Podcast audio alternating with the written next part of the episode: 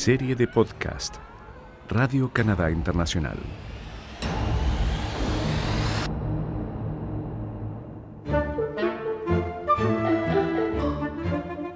Cerebros Latino-Canadienses para la Ciencia, una serie de podcast del equipo latinoamericano de Radio Canadá Internacional. Episodio 3. De generación en generación, o cómo los medicamentos viajan a través del tiempo y de los genes. Les habla Paloma Martínez.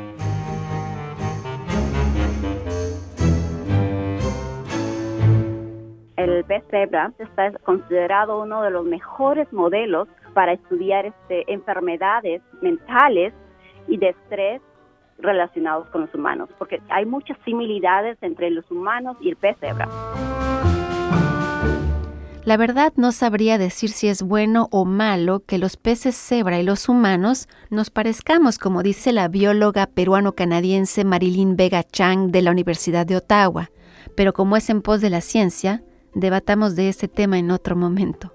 Lo importante es que los resultados de su investigación pueden tener repercusiones positivas y a largo plazo, no solo porque son similares a los de otras investigaciones en el mundo, sino porque van aún más allá. Este estudio yo lo hice durante mi doctorado. Me tomó siete años para colectar todos los resultados. El estudio se trataba de exponer el pez cebra al Prozac, que es un antidepresivo. Escogimos Prozac porque es un antidepresivo que ahora es súper medicado, que es súper prescrito a mujeres embarazadas y a niños. Entonces, por eso nosotros, nuestra pregunta fue, es que los hijos de las personas embarazadas que toman Prozac van a ser afectados. Todo el interés empezó con esa pregunta.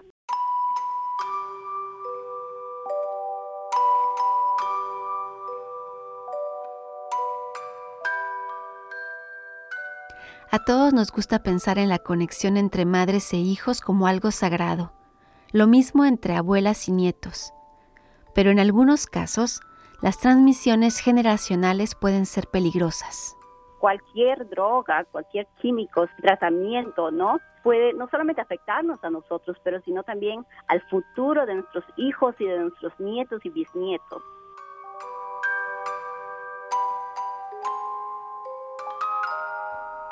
Muchos hemos vivido o sabido de alguien que ha vivido depresión o ansiedad. Son enfermedades de nuestro tiempo. También es de nuestro tiempo tratar de encontrar soluciones con medicamentos, entre otras cosas. Pero la investigadora peruana canadiense Marilyn Vega Chang y un equipo de investigadores de la Universidad de Ottawa descubrieron que los efectos de las drogas y medicamentos se transmiten de madres a hijos, y a sus hijos, y a sus hijos, y a sus hijos. El efecto de una sustancia, como un antidepresivo, se transfiere por lo menos durante tres generaciones. Esos tipos de, estudios no se pueden hacer en el humano. Así que uno tiene que escoger una, otro animal para poder hacer la, investigación. Y lo bueno del pez cebra es que, primeramente, es para hacer un, un, estudio transgeneracional como el de nosotros, no toma mucho tiempo. Para reproducir el pez cebra, pone huevos cada dos días y pone una cantidad entre 300 a 500 huevos mientras que los humanos pues es nada más cada nueve meses. Y además otra cosa, nosotros utilizamos el puestón cebra porque ahí sabemos que son los efectos del Prozac. En los humanos no sabemos si son los efectos de Prozac o son los efectos de la depresión. Con otro animal como el pez cebra, ahí podemos discriminar cuáles son los efectos de Prozac.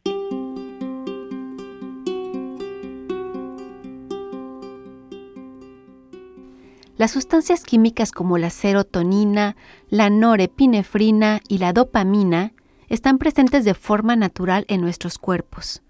Son necesarias para el funcionamiento normal de nuestros cerebros. En algunas personas con depresión puede haber un desequilibrio de estas sustancias químicas, llamadas neurotransmisores, en el cerebro.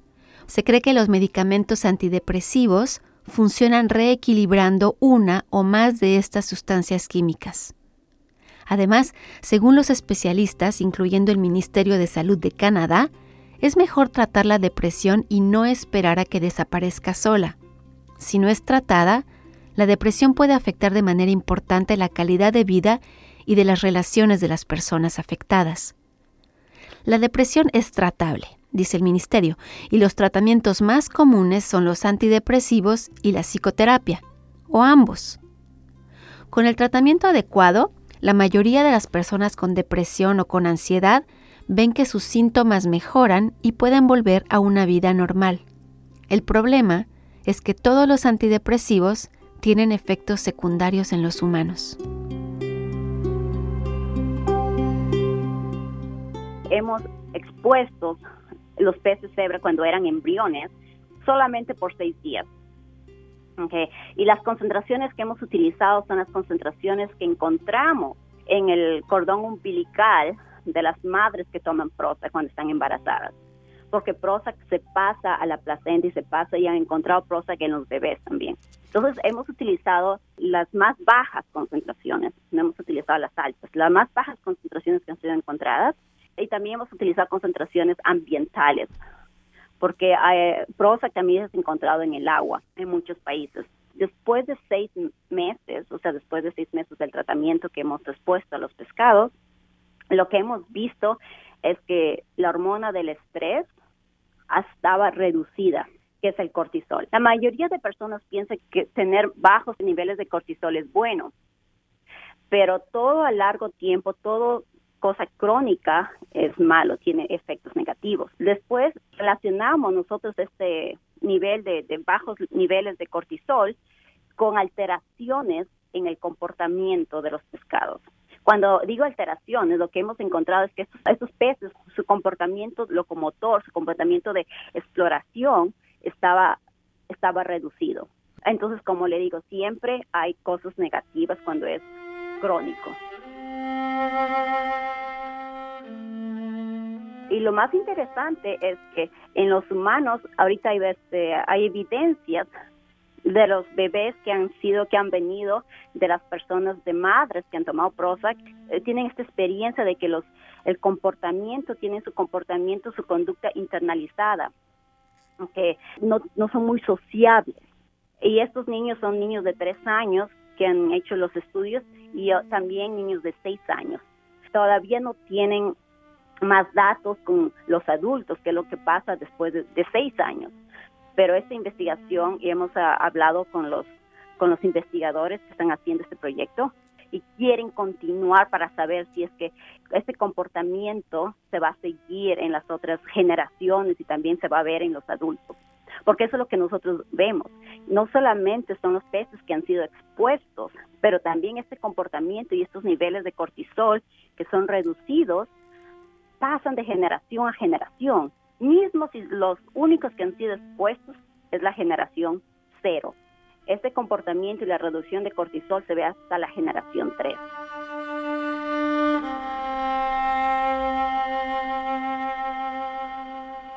Entonces, el equipo de investigación espera que los resultados generen, entre otras cosas, que la gente pida segundas opiniones e incluso cuestione a sus médicos si tiene dudas sobre el uso de ciertos medicamentos. Por supuesto que Marilyn Vega Chang no sugiere que quien esté tomando antidepresivos deje de hacerlo, sobre todo porque la ansiedad y la depresión no son una invención ni una decisión personal, son reales. Como decíamos, generalmente están asociadas al desequilibrio de sustancias químicas en el cerebro.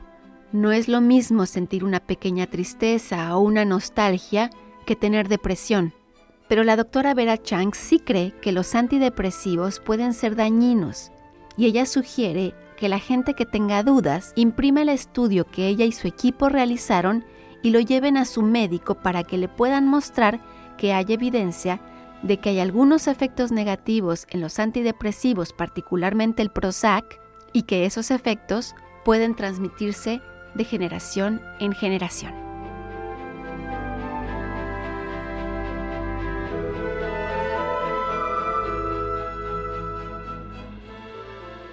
Este fue el episodio 3 de Generación en Generación o cómo los medicamentos viajan a través del tiempo y de los genes. De Cerebros Latino-Canadienses para la Ciencia, una serie de podcast del equipo latinoamericano de Radio Canadá Internacional. Mi nombre es Paloma Martínez.